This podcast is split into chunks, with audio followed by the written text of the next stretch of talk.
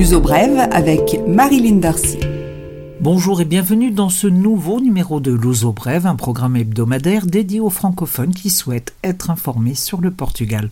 Un Portugal dans une situation très difficile en raison de la Covid. Le nombre de nouveaux cas est d'environ 15 000 par jour. On déplore 200 décès quotidiens. Les hôpitaux sont au bord de l'implosion avec près de 6 000 personnes hospitalisées.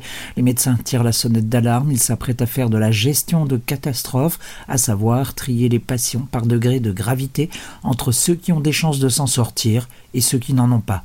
Les autorités ont reconnu la gravité de la situation, entre autres préoccupations, le variant britannique euh, du SARS-CoV-2. Les autorités ont reconnu la gravité de la situation, entre autres préoccupations, le variant britannique du SARS-CoV-2. Elle était de 20% cette semaine et les pouvoirs publics évoquent maintenant 60% dans une semaine ou deux. On sait encore peu de choses sur le variant, si ce n'est ce fort pouvoir de contagion, en particulier chez les jeunes.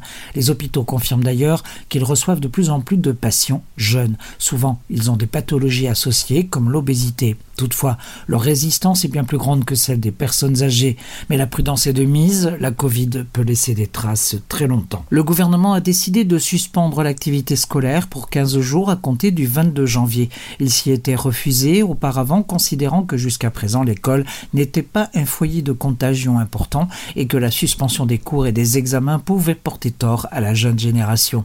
Mais ce sont quelques 2 millions et demi de personnes qui sortent tous les jours à cause de l'école entre étudiants et élèves, parents, enseignants et personnel scolaire. C'est trop, il faut enrayer la progression de la contagion. L'école est suspendue pour 15 jours, rattrapable aux vacances de février, Pâques ou de cet été. Les parents d'enfants de moins de 12 ans obligés de garder leurs enfants à la maison pendant cette période seront indemnisés. Le confinement décidé le 15 janvier a été révisé trois jours après sa mise en place. Les exceptions pour sortir qu'il contenait ont été supprimées. Elle donnait une idée fausse de la situation et les Portugais qui sont fatigués ont pris de nombreux prétextes pour tenter d'échapper au confinement. En donnant un tour de vis, ce mercredi 18 janvier, le Premier ministre Antonio Costa a appelé à un sursaut civique pour sortir de l'escalade de la contagion. Les secteurs fragilisés par le confinement, principalement les très petites et les petites et moyennes entreprises, majoritaires au Portugal, seront aidés. Le gouvernement a décidé de renforcer le programme Apoyar. Les aides varient en fonction de la dimension de l'entreprise. Les micro-entreprises pourront prétendre recevoir 10 000 euros au lieu de 7 500. Les PME voient passer l'aide de 40 000 à 55 000 euros et pour les grandes entreprises, cette aide est plafonnée désormais à 135 000 euros. Il s'agit d'aide à fonds perdu et le gouvernement a décidé d'accélérer les versements. Parallèlement à cette aide à fonds perdu, une nouvelle ligne de crédit pour une enveloppe de 400 millions d'euros au total est dotée par le gouvernement. Les dossiers de candidature peuvent être déposés à partir du 21 janvier. Par ailleurs, le chômage partiel simplifié est rétabli, y compris pour les entreprises qui, entre-temps, avaient adhéré au programme de relance économique. Les travailleurs recevront l'intégralité de leur salaire. Les Portugais sont appelés aux urnes dimanche 24 janvier pour élire le président de la République. L'actuel président, Marcelo Rebelo de Souza, est candidat à sa succession. Il est le favori du scrutin, avec 63% des intentions de vote, selon un sondage publié jeudi 21 janvier. Six autres candidats sont en lice. Anna Gomez, socialiste indépendante, Maria Mathias pour le bloc d'Esquerre de l'extrême gauche, João Ferreira pour le Parti communiste, André Ventura pour le Parti Chega, Thiago Mayon Gonçalves d'Initiative libérale, Vitorino Francisco dit Tino de Rance du Parti RIR.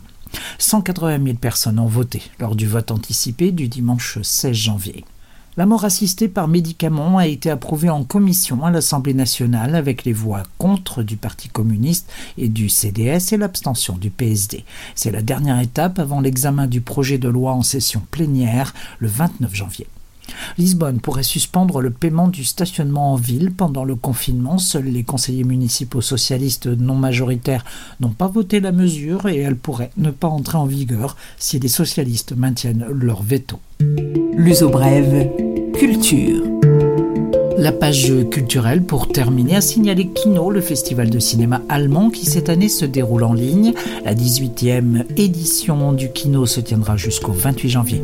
On pourra suivre les séances sur la plateforme Filmin, chaque session 3,50€. La découverte du cinéma indépendant et d'auteurs allemands. La FNAC lance son concours Nouveaux Talents dans les domaines du cinéma, de la vidéo, des jeux vidéo, d'illustration, de photographie et de musique. Le FNAC Nouveaux Talents est ouvert jusqu'au 30 avril. 1500 euros de prix dans les différentes catégories. Une bonne suggestion de préparation pendant le confinement. L'Usobref vous signale le groupe Facebook Comple Portugais, quelques 300 000 suiveurs pour ce groupe qui propose en ligne une grande variété de produits faits au Portugal par des Portugais, de la broderie, des pâtisseries, des chaussures, des tissus, des plaids en laine, des chaussons, des bijoux, des compotes, des fruits frais, toutes sortes de choses. Une bref, une liste à la Prévert et une plateforme sympa pour soutenir le commerce de proximité. Ça s'appelle Comple Portugais et c'est sur Facebook. Cette édition de L'Ozo Brève est maintenant terminée. Je vous retrouve la semaine prochaine. D'ici là, restez chez vous et suivez les informations sur TSF, sur Radio Pluriel et dans le Lozo Journal, nos partenaires. À bientôt.